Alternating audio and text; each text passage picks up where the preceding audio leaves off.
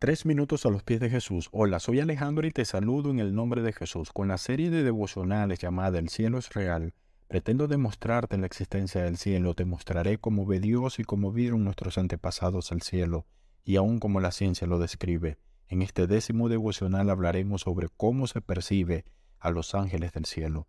Me sorprende ir a la librería y ver la gran cantidad de libros relacionados a los ángeles, cómo hablar con los ángeles, cómo ver a los ángeles, cómo escuchar o interpretar sus mensajes y cómo obran ellos. Entendamos algo, el no estar consciente de que hay un mundo invisible y, espiritual no nos permite interpretar la realidad como la realidad debe ser interpretada. Es como cuando las personas no sabían que existían las bacterias y se burlaban de los médicos cuando decían hay que esterilizar los instrumentos porque se pueden infectar y ellos decían ¿Dónde está eso? Yo no lo veo y por consiguiente no existe. Cuando limitamos la realidad a lo que podemos ver con nuestros ojos físicos, tenemos una perspectiva muy ilimitada de la realidad.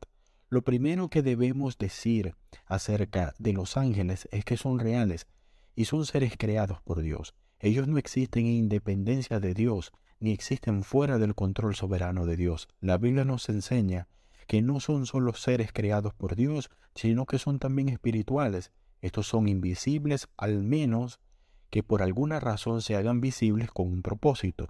Así que estos tienen inteligencia, son muy poderosos, tienen voluntad y voluntariamente se someten a la voluntad de Dios. En Hebreo 1.14 dice, ¿no son todos los ángeles espíritus dedicados al servicio divino, enviados para ayudar a los que han de heredar la salvación? Hay tantos peligros espirituales que nosotros ni nos enteramos. Sin embargo, Dios quiere que nosotros sepamos que Él nos cuida y protege a través de los ángeles. En la palabra de Dios podemos ver demasiadas escenas donde aparecen los ángeles trayendo un mensaje desde los cielos a los hombres, o protegiéndolos o luchando en las batallas de Dios.